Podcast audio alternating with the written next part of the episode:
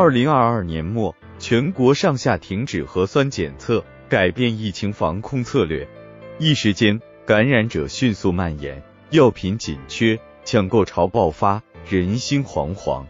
疫情像噩梦一样肆虐了三年，折磨着人们脆弱的神经。幸运的是，临近春节，病毒像蒸发一样，竟然消失的不知所踪。大家从恐惧中逐渐平静下来，盘算如何过一个计划外的春节。父亲一个人在老家，我放心不下，不能经常回去，只能有空就打个电话。电话里每次都会听到吃的用的都不缺，身体好着呢。不用惦记，疫情期间更是牵挂。父亲已经快八十岁了，身体远不如以前，但值得高兴的是没有大毛病。就是因为身体有些发福，导致血压偏高，降压药常年陪伴，给我们以苍然的感觉。腊月二十九上午。石头上准备好的物品，踏上回家之路。进到村子，不时响起的零星的鞭炮声，满眼的大红灯笼、对联、福字，色彩缤纷的过门前，确实有了过年的气息，心中不由激动起来。城里我自己的家，距离老家区区三十五里路，但就这短短的距离，却我却走了两个多月。车在胡同南头停下来，弟弟和侄子早已在路口等候。看到我们到来，连忙迎上来，过来帮着提溜我们带回来的东西。简单寒暄了两句，我提着一些礼品，急匆匆往家里奔去。知道我回来，父亲不知道何时已经倚靠着三轮车在门口等着了。听到我的叫声。父亲慢慢走向转身，然后脚像踩着棉花般向前挪动了几步，伸出手拉住我，搀扶着父亲回到屋里。他的眼睛一直没有离开我。咋那么多白头发了呢？哎，都是操心累的吧？父亲心疼的叹了一口气。平常多吃点营养的，过了年我打听打听偏方，包准管用。弟弟进来还没有站稳，父亲就吩咐他赶紧沏茶，从抽屉里找出橘子、香蕉，他用力掰下一块香蕉递给我，让我吃，然后捧出花生、瓜子，似乎在招待一个多年不见的贵客。从电视上看到草莓好几十块钱一斤呢，大贵贵的，你们又乱花钱，说多少次了？看到我媳妇放在炕上的各种贵族糖果，父亲没有一点高兴的神情，反而嘟囔起来：“你们真不过日子。”超超说媳妇要买楼，不是小钱，挣分钱不容易，冷却了好意。媳妇有些不开心，但父亲的心意他明白。屋里就我们爷俩，父亲笑嘻嘻的说：“这两年过年我省事了。”里里外外都是老二操办，贴对子、挂轴子、摆供、添置筷子、碗等。今年不光买了好多鞭，还买的烟花呢。我看到父亲脸上的皱纹似乎都不见了，红光满面。他开心，何尝不是我们做儿女最最希望的呢？祭奠回来。除夕夜喝酒的菜肴已准备好，凉拌、热炒，鸡、鱼、海鲜俱全，琳琅满目。看着这些，父亲感慨起来：以前想都不敢想的事，如今都实现了。早日皇帝也吃不到这么多好吃的，真过上好日子了。牙口不好，牛肉、笨鸡肉等咬不动，但并不妨碍他的心情。为了增添气氛，我自告奋勇主持了一把。第一个酒我提议一起敬父亲，祝他身体永远健康，长命百岁。父亲端起酒杯，咧嘴笑起来。我使劲活，一定活到九十九。我要看两个孙子结婚生子呢。第二个酒，我特意敬了侄子，希望侄子二零二三年不仅找到合适工作，还要尽早完成终身大事。我儿子的婚事遥遥无期，父亲的愿望只有靠侄子首先来完成。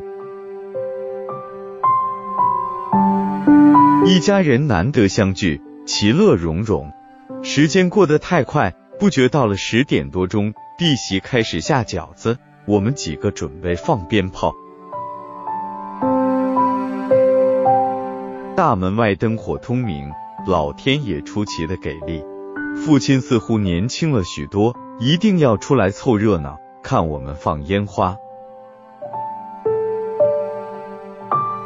侄子拿着一根香，小心翼翼的点燃烟花的导火线，导火线痴痴的闪着火星。几秒钟后，一个个精灵冲上天空，精灵撑开了雨伞，还不停的变换着颜色，金花四射。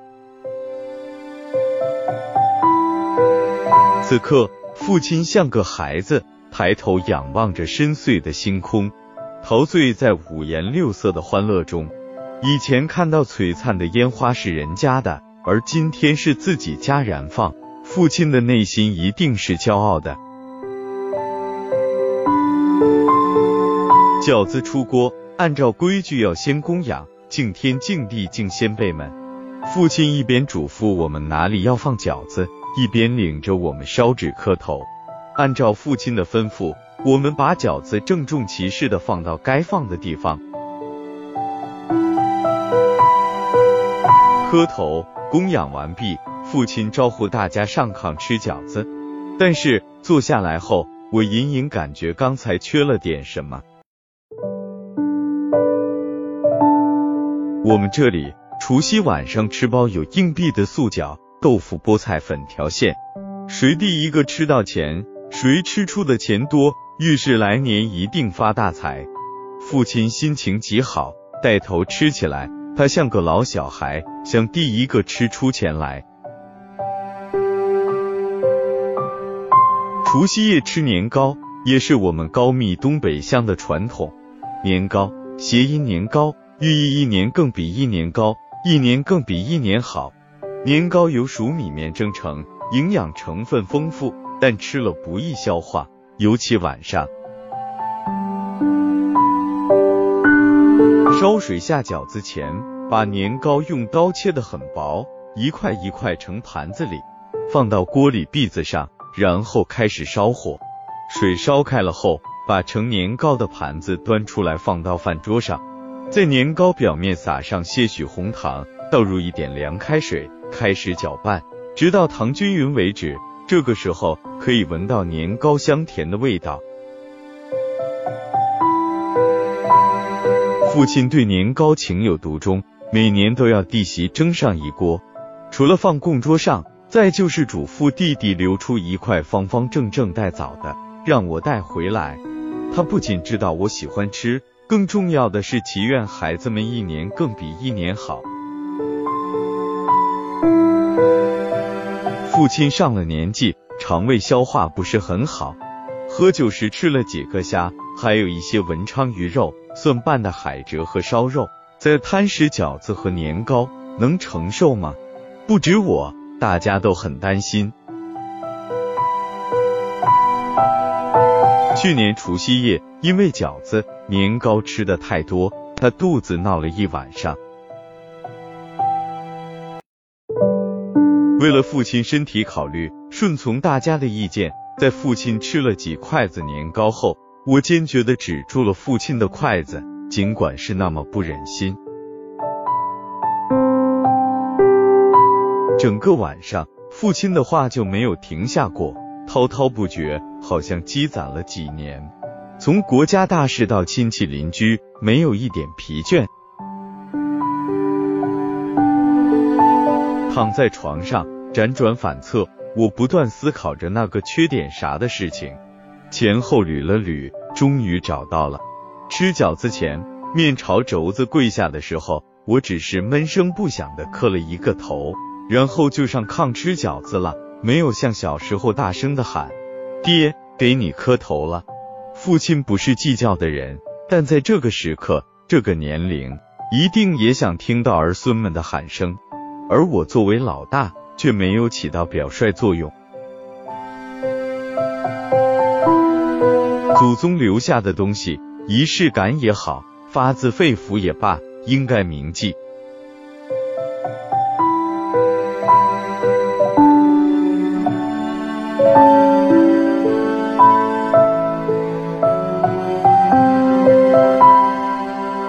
山泽法陪父亲过年，分享完了。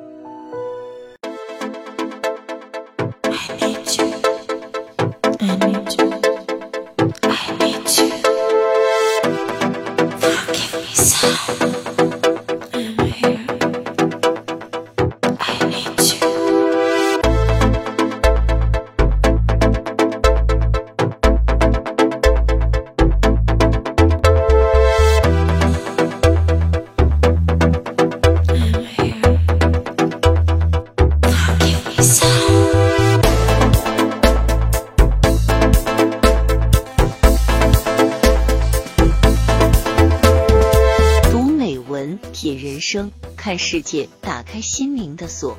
小伙伴们，下期再见。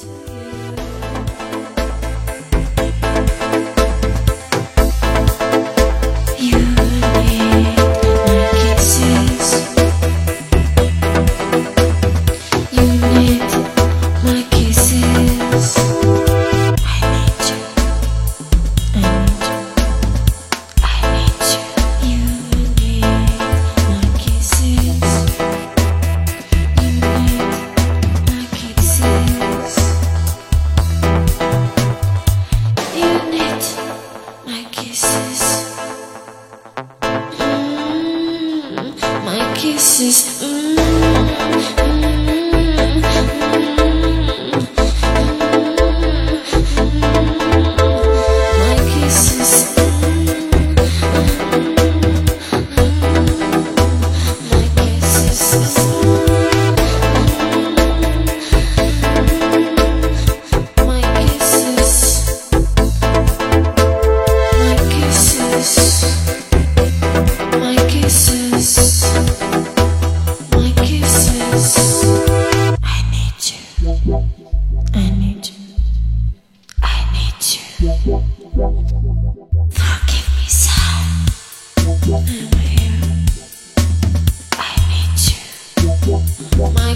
Kisses